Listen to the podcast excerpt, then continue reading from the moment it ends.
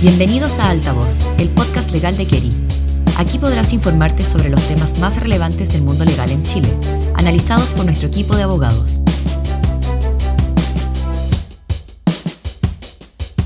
Hola a todos, muy buenos días. Mi nombre es Manuel Alcalde, soy socio del grupo tributario de Keri y hoy vamos a conversar sobre el plan tributario del presidente Biden y sus efectos para los inversionistas chilenos. Me acompaña Daniela Pfeffer, asociada senior del grupo tributario de Keri. Daniela, ¿cómo estás? Hola Manuel, muy bien, gracias. Está todo muy turbulento en el mundo en cuanto a las reformas tributarias, ¿no? Así es. Estamos en un contexto muy movido. Lo vemos no solamente en este plan que nos presentó hace algunas semanas el presidente Biden, sino también en la región, donde Colombia, México, eh, Argentina, los candidatos presidenciales en Perú están promoviendo distintas modificaciones tributarias, por lo tanto pareciera ser que hay un común denominador en ir a buscar recursos eh, a través de mayores tributos para financiar el enorme estímulo fiscal que, hemos visto a propósito de la crisis del COVID. Pero bueno, entrando en la materia que nos convoca, Daniela, ¿qué nos puedes contar de, de este plan? Bien, por ahora no hay proyectos de ley ya presentados, sino planes generales, bocetos, el primero es el Made in America Tax Plan, que se enfoca principalmente en temas de impuesto corporativo y temas que afectan a las multinacionales. Incluye también algunas medidas de reforzamiento del IRS, que es la autoridad tributaria en Estados Unidos. Y el segundo es el American Families Plan, eh, más bien enfocado en lo que es impuesto a las personas y algunas limitaciones a los beneficios que había sobre las ganancias de capital. Y vamos a la modificación al impuesto corporativo, Daniela. ¿Qué nos puedes contar?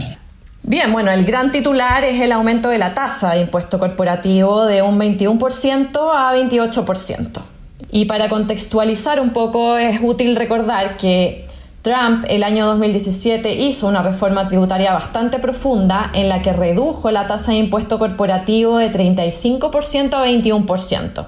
Entonces Biden propondría retornar a un punto medio a una tasa de 28%. Mirándolo comparativamente con el promedio de la tasa corporativa en la OCDE, hoy día la tasa promedio está en el orden del 23,7% y podemos ver aquí la diferencia de visión entre un presidente republicano y un presidente demócrata. Eh, como tú decías, Estados Unidos pasó de tener una tasa del 35%, es decir, sobre el promedio OCDE, a estar por debajo del promedio OCDE. Y hoy día con esta propuesta volvería a estar por sobre el promedio de la OCDE. Lo que dice Biden además es que la tasa efectiva está siendo bastante menor debido a mm, todas las deducciones e incentivos que existen y que estaría en torno al 8% y que con este aumento de la tasa estaría recaudando eh, cerca de un punto porcentual del inmenso Producto Interno Bruto de Estados Unidos. Y respecto a las personas, Dani, ¿qué titulares o cambios relevantes trae la propuesta? Bueno, el plan está proponiendo aumentar la tasa de 37% a 39,6% para el tramo superior del impuesto personal. Esto significa que aquellos contribuyentes que tengan ingresos anuales superiores a aproximadamente 400 mil dólares estarían sujetos a esta tasa eh, de 39,6%.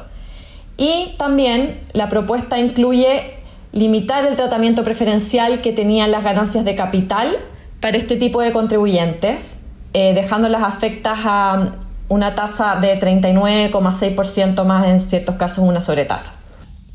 Esto es muy interesante, Dani, eh, y quizás compararlo con la situación chilena, donde el tramo más alto del impuesto global complementario es de 40% y puede llegar hasta un 44,45% en determinadas situaciones, em, en donde la propuesta de Biden pareciera dejarlo prácticamente espejo de esa tasa chilena. Pero creo que hay dos puntos que vale la pena analizar un poquito más detalladamente. El primero es que en Estados Unidos no hay tramo exento por regla general de impuestos. Es decir, todas las personas tributan aun cuando generan un ingreso pequeño. En cambio, en el caso chileno existe un tramo exento del impuesto global complementario que en definitiva resulta en que tres de cada cuatro personas o contribuyentes no estén afectos a impuestos a la renta. Por lo tanto, la base sobre la cual se calcula la tributación es más amplia en Estados Unidos. Y lo segundo que me parece interesante es también ver la progresión de las tasas personales, Eh, como les decía, en el caso de Estados Unidos el primer tramo parte en el 10%, en el caso chileno el primer tramo parte en el 0%, pero también este nuevo tramo que propone incorporar eh, la propuesta de la administración Biden eh, partiría en aquellas personas que ganan más de 400 mil dólares al año. En el caso chileno, el tramo más alto parte hoy para personas que ganan del orden de 260 mil dólares al año. por lo tanto, es interesante esta comparación no solamente de tasas, sino también de ver la progresión que tiene ese impuesto progresivo para efectos de ver en definitiva cuál será la tasa efectiva. Bueno, y hay que ver cuánto de esto en definitiva va a terminar siendo aprobado por el Congreso, porque mm, Biden tiene mayoría simple en el Congreso, en el Senado está 50-50 con la vicepresidenta Kamala Harris teniendo el voto dirimente y mm, ciertas medidas podrían aprobarse con mayoría simple a través de un procedimiento de conciliación presupuestaria. Pero si Biden quiere lograr acuerdos y unas reformas más profundas, va a tener que contar con votos de republicanos para llegar a 60 votos en el Senado y evitar el procedimiento de bloqueo que se llama filibuster. Y creo que es consistente con la expectativa que hemos podido recabar en distintos actores en el sistema americano, de que se espera que el plan, una vez que se materialice en proyecto de ley, pueda sufrir algunas modificaciones. Eh, hemos visto expectativas en distintos actores de que, por ejemplo, el impuesto corporativo termine siendo el alza menor hasta el 28% y se acerque más bien al promedio que tienen hoy día los países de la OCDE, es decir, que termine en el orden del 25%. Eh, pero en fin, veremos cuál termina siendo el resultado de esa discusión en el Congreso, pero pareciera ser de que el presidente va a tener que buscar acuerdos transversales en un Congreso que hoy día es equilibrado en su composición política. Exacto, tiene el desafío de convencer a los demócratas, muchos de los cuales tienen que asegurarse un puesto en las elecciones de medio término o midterm, y probablemente también tenga que convencer a algunos republicanos de su plan. Y bueno, quizás podemos hablar de las implicancias que esto tiene eh, para los chilenos que invierten en Estados Unidos. Y creo que ahí es importante destacar que estas personas tienen que seguir atentamente el debate en lo que se refiere a los cambios, eh, a la tasa de impuesto corporativo y otras medidas eh, en la medida que inviertan en Estados Unidos a través de corporations o LLCs no transparentes. Y aquellas personas que, por el contrario, tengan inversiones en Estados Unidos a través de partnerships, probablemente van a estar más interesados en lo que ocurra respecto de la tasa de impuestos personales, que hablamos que sería eh, en torno al 39,6% para el tramo superior. Y otras personas que tienen que siempre estar atentas a lo que ocurre en Estados Unidos son aquellas personas que tienen la ciudadanía eh, americana, aun cuando no residan en Estados Unidos y aun cuando obtengan ingresos que no son de fuente en Estados Unidos. Esto porque mm, Estados Unidos graba por las rentas de fuente mundial a sus ciudadanos, independiente de si viven o no efectivamente en Estados Unidos. Esto muchas veces, Daniela, termina siendo un dolor de cabeza para personas que nacieron en Estados Unidos y luego se trasladan a sus países de origen, como puede ser un chileno nacido allá, porque en definitiva termina permanentemente obligado a tener que declarar en Estados Unidos y enfrentar obligaciones tributarias allá. Esta es una particularidad, podríamos decir, del sistema americano. Entiendo que solamente Estados Unidos y un país en África, Eritrea, tienen un sistema que graba conforme a la ciudadanía o nacionalidad.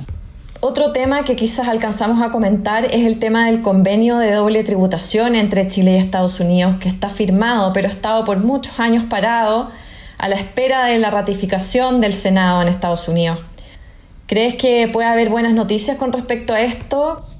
Sin duda el cambio de administración, Daniela, abre una perspectiva para el convenio chileno y en, ese sentido hay un cambio muy claro en la política tributaria internacional de Estados Unidos que esperemos traiga buenas noticias respecto a la tramitación de este convenio. El convenio se firmó el año 2010, ya estaba a la espera de su aprobación por parte del Congreso americano. El año 2019, por primera vez después de nueve años, el Congreso aprobó protocolos de naturaleza tributaria que había firmado Estados Unidos con España, Luxemburgo, Japón y Suiza, pero dejó ahí a la espera eh, los convenios para evitar la doble tributación, no solamente el de Chile, sino también el con Hungría y Polonia. Daniela, hemos llegado al final de nuestro podcast. Ha sido muy interesante conversar contigo respecto del plan eh, Biden y espero podamos seguir eh, esta discusión en las próximas series que tengamos en el futuro. Fue un gusto, gracias por invitarme, Manuel. Muchas gracias a ti. Dejo a, todos invitados a seguirnos a través de Altavoz, nuestro canal de podcast en Spotify y será hasta una próxima vez. Gracias por escuchar Altavoz, un programa de Kerry creado para mantenerte al día con las novedades más relevantes del mundo legal. Te esperamos en nuestro próximo episodio.